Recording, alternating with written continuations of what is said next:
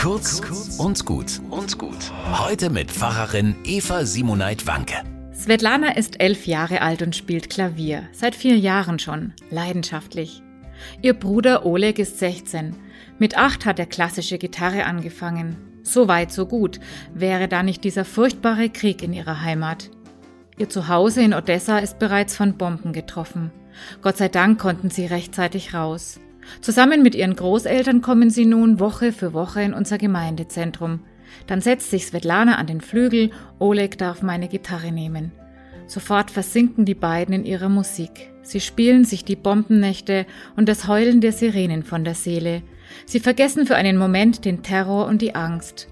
Ich freue mich jede Woche, wenn ich sehe und höre, wie den beiden das Musizieren hilft. Eine Therapie gegen den Wahnsinn dieser Welt. In den Harmonien liegt für die beiden die Kraft, einen gewissen inneren Frieden mit der Gegenwart zu finden. So wie einst bei David aus der Bibel. Immer wenn es seinem König Saul wirklich schlecht ging, so erzählt es die Bibel im Alten Testament, nahm David die Harfe und spielte darauf mit seiner Hand. So erquickte sich Saul und es ward besser mit ihm und der böse Geist wich von ihm. Ich hoffe für Svetlana und Oleg auf die Heilkraft ihrer Melodien, Harfe, Gitarre, Klavier, sie alle können zu Werkzeugen göttlichen Friedens werden. Ihr dürft gerne vorbeikommen und den beiden lauschen. Fürth, Harthöhe, U1, Endstation, Heiliggeistkirche. Und ihr werdet einen Moment des tiefen Friedens hören. Bis zum nächsten Mal.